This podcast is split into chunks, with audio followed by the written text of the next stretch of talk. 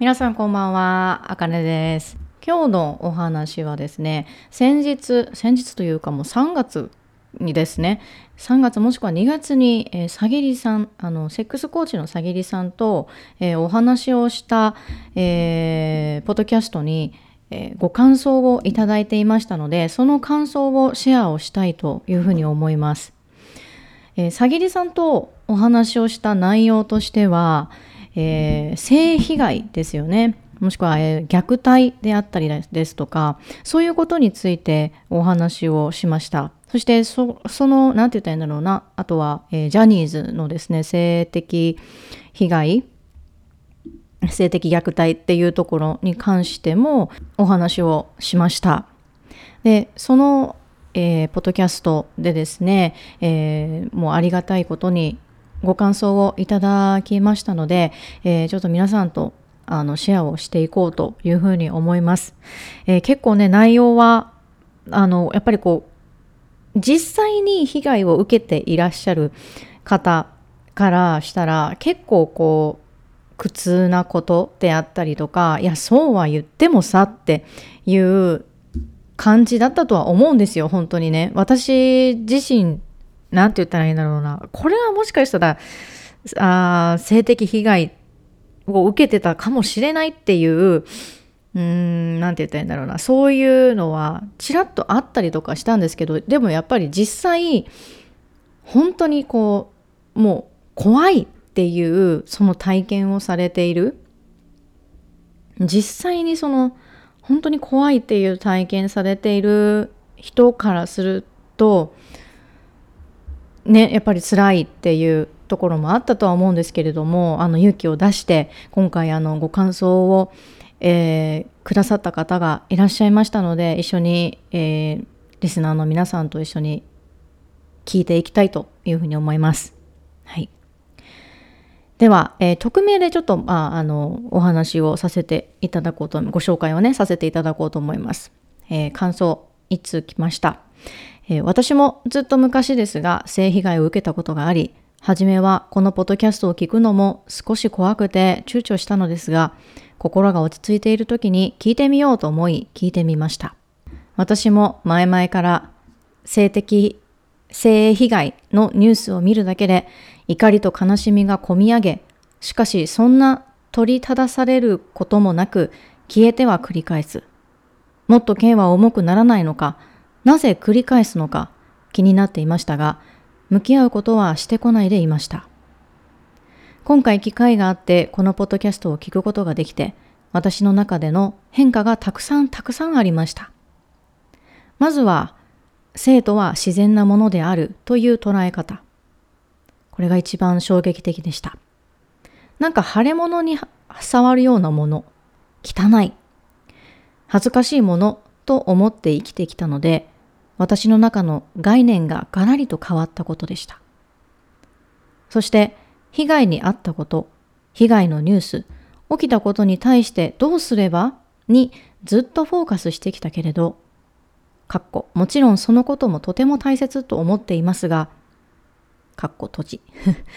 我が子のことを思ったときに、我が子を今後被害者にも加害者にもしないためには、子供の頃からの声かけや、ママやパパ、ご家族の性への知識をアップデートしていき、伝えていくことがとても大切なんじゃないかなと思いました。子供も被害者、加害者にしないということは、後に性被害がなくなり、性への理解も理解も深まる。自分を知ることにもつながり、素晴らしい結果になつながっていくんじゃないかと思いました。そしてもう一つ。性被害を受けた人は悪くない。悪いのは相手だよ。まさに。もっと広まっていってほしいと思います。駅のポスターとかに、痴漢は犯罪とか、ノーって書いてあるのよく見るけど、目を覚ませ。あなたは何も悪くないというポスターも作ってほしいです。自分もそうだなって思っていたところで思ったのが、性被害のレベルみたいなものを自分で作ってしまっていたなって。私よりもっとひどい思いをしている人だっているよねとか、もっとひどい経験をしている人からしたら、私の経験を聞いたら、その程度かって思って余計に言えなくなるよねとか勝手に自分でレベルをつけてしまっていたなと反省も含めて考え直す必要があるなと思った内容でした。第2弾も楽しみにしています。あかねさん、さぎりさん、素敵な企画をありがとうございました。という、えー、感想をいただきました。本当にありがとうございました。このね、えポッドキャストあかねライフで、一本の、あの、長い、えポッドキャストを、あの、聞いていただいて、そして、一本のポッドキャストのエピソードで、これだけの気づきであったり、これだけの何て言ったらいいんだろうこの自分の中で置き換えてどういうふうにしていこうかなとか自分のうーんなんかこう自分の立場に置き換えて考えることができるっていうのってやっぱりこれってすごく大切なことなんじゃないかなっていうふうに思いました。うん、なんか自分事として全部考えなさいとかっていうことではないんだけれどもそのなんだろうな全く知らなかったそのなんだろうこの現状というかなんかそういうものにうーん自分がこう触れていくそのなんだろうなそのジャーニーに入っていくきっかけとなれるのってこれってポッドキャストすごいよねっていうふうにもやっぱり思いましたしなんだろうやっぱりその気づきがものすごくやっぱり大きいっていうことはポッドキャストたかがポッドキャストだけれどもされどポッドキャストっていうそこもすごく大きいなっていうふうに思いました。でこの感想をいただいた方もですねその、うんえー、感想にの中にありましたが起きたこの被害のニュースだったり起きたことに対してどうすればっていうそこにずっとずっとフォーカスしてきたけどでもこのポッドキャストを聞いてみて自分の子供っていうところに視点を置いた時にああなんだろうなまずはやっぱり自分の家族からだよねっていうそこにもなんかこう気づけたっていうのってすごいことだなっていうふうにもやっぱり思いましたね。うん。なんかこう実際のところこういう発信をするっていうのって結構ねあの勇気がいることだったりとかするし実際にあのジャニーズのね、えー、性的被害っていうところに関してもあのさぎりさんとのおはさぎりさんとお話をした時にはあの某事務所っていうふうには言ってたんだけれどもでもいやいやいやいやいやいやそれはちょっとねっていうなんか、うん、こういうなんて言ったらいいんだろうな。別に隠さなくてよかったなってやっぱり思います。今だったら。うん。やっぱその時は大きな事務所だしすごいなんか怖いなっていうのも実際のところあったんですよね。ここの話ちょっとやあうん、取り上げていいのかなとか、うん、思ったんですけど思ってた思っていてでもまあ、えー、ジョイセフのね小野さんと、えー、先日お話をさせていただいた時にあのあもう何て言ったらいいんだろう言って言わなきゃいけないってなんか思ったんですよね。うん。別に何て言ったらいいんだろうこれこれが私の使命だとかっていううん、なんかやってはったぞみたいななんかそこじゃないんだけれどもでも言わないと今までその何て言ったらいいのかなあ今までねメディアが取り上げてきてなかったことと私同じことをするだろうしてるしてるじゃんっていうふうにも思ったんですよね。もしそのなんなんて言ったらいいのかな？うん、あの某事務所っていうことを言った時に、うん、今までのメディアと同じことしてるやんみたいな。で実際、えーと、ジャニーズのね、えー、性的被害を受けたという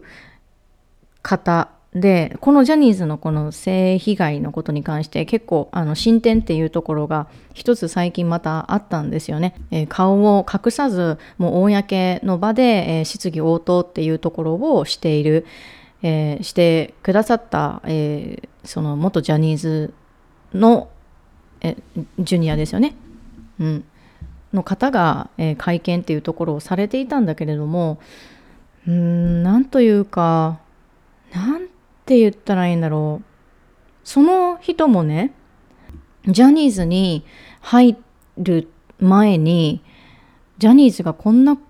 ことになってるっていうのはやっぱり知らなかったって言ってて、で、うん、それが本当かどうかとかっていう、まあ、それを私は100%信じてるとかっていうわけではないんだけれども、でも私も知らなかったから、本当に。知らなかったんですよね。私自身が知らなかったからジャニーズがそういうことをしているっていうのが。でで彼も知らなかったでしょ？彼も知らなかったっていうふうに会見の時におっしゃっていたんだけれどもやっぱりこれは大人の責任だよねっていうところはなんかすごく思うんですよね。あのその何て言ったらいいんだそのメディアメディアの責任とかそこじゃなくて大人の責任？うん、やっぱり知らなきゃいけないことは知らないといけないしその知る必要があるっていうその自分の軸っていうところがこれは知る必要があってこれは、えー、ななんて言ったらいいの？知る必要がないって言ったらおかしいけれどもなんかそのなんだろう自分の中にやっぱりこれは最低でも知っておかなきゃいけないっていうようなその何と言ったらいいんだろうこの軸というものであったりベースっていうものがやっぱり自分の中にはっきりしていないと何て言うか最終的にその自分の子供であったり姪っ子甥っ子娘息子であったりが被害に遭う？なんかすごくこれうーん大人の責任だよねってなんかすごく思ったんですよね実際。うんだから知らないことが多すぎるっていうことに対して私自身もこのあ性被害のことであったり虐待のことであったりそこももちろん知らないこともいっぱいあるんだけどあとは他にもいっぱいあるんですよ。法律のことであったり税のことであったり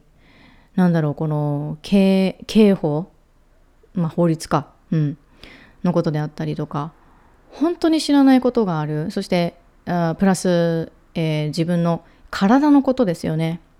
体の、えー、なんだろうな卵巣のことであったりだとかもう本当に子宮のこととかですよね。そこもやっぱり知らないことが多すぎるし何て言ったらいいのかなこうこれを知りたいっていうふうに思ったとしてもいやねその知りたいって思っていることが例えば今までエロだとかなんだろうこう闇の部分みたいなものだとかなんかそういうものとしてなんか見られてきてるものに対して知りたいって思うんだけれどもでも今までそういうふうにマイナスな感じで見られてきてたから見ようともしないっていう、うん、っていうふうになったらやっぱりその本当にあのさぎりさんも先日先日というか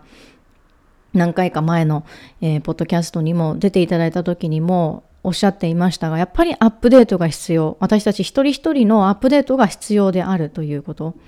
これをもう何度も何度もあの言ってくださっていました、うん。えー、今日はですね、あの、私の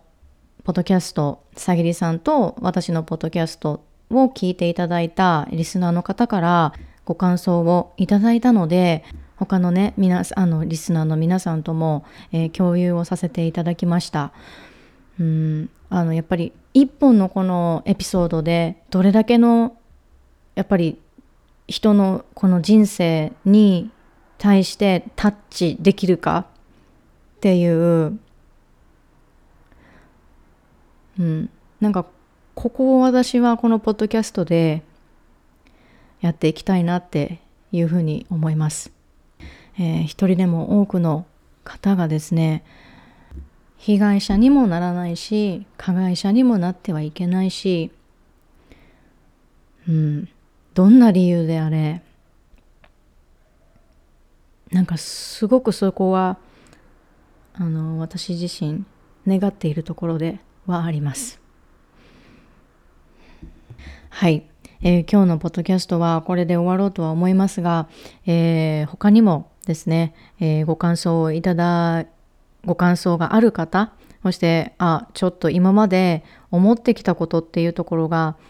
あるんだけれどもでも、うん、誰かに伝えるっていうことをしなしてこなかった自分の中でもう秘めていたっていう人がもういらっしゃったら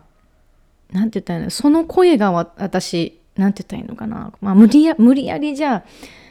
こういうふうに感想くださいとかっていうことじゃないんですけどでもその感想を聞いてまたこのポッドキャストをですね聞いてくださっている方フォローしてくださっている方が93名もいらっしゃるんですよね私のこのポッドキャスト。なのでそういう方にあのぜひ届いてほしいなっていうふうに思うんですよね。うん。うん、なのでもし何かこう自分の中で中だけで留めていたりとだとかなんかなんかこうねモヤモヤとかしてるっていうのがあるけれどもでも何かこう伝えたいんだよね。なんか伝えたい場所があったらなとかっていうふうに思っていたらあのぜひ私のあのインスタグラムの DM までいただけたらこういうふうにまた何て言ったらいいんだろうまあ匿名で。もちろん匿名でこういうふうに何て言ったらいいんだろうな。ご感想を紹介をしてでリスナーさんと何て言ったらいいんだろう。こう考えていけるような時間を作っていきたいなっていうふうに思います。これこそがやっぱりこのアップデートあの思考のアップデート性への、えー、マイナスな考えをアップデートさせるその機会になるんじゃないかなって私の中では思いますし今回、えー、ごさんあのご感想をいただいた方本当にありがとうございました。これこそがあの私アップデートだっていうふうに思います思いました、うん、実際に思いました本当に。うん。なので、えー、ぜひ皆さんも何かああればあのお気軽に私のあのインスタグラムの DM まで、えー、メッセージをいただけたらっていうふうに思います。もうみんなで考えていくっていうのがすごい大切だと思うんですよね。一人で考えるっていうのはこれは難しいって私の中で思います。この性であったり人権のことであったり実際ね一人でやるとかって一人で例えば発信するとかって言ったとしてもやっぱり本当に心が折れそうになるんですよね。うん、実際のところ本当にそうなんです。うん、何が正しくて何が正しくないのかやっぱりどこか分からなくなる時もある。うん、だからみんなで考えるみんなで考えていくっていうのが必要なんじゃないのかなっていうふうに思います。はい。ではまた次のポッドキャストのエピソードでお会いしましょう。ありがとうございました。皆さんのご感想お待ちしています。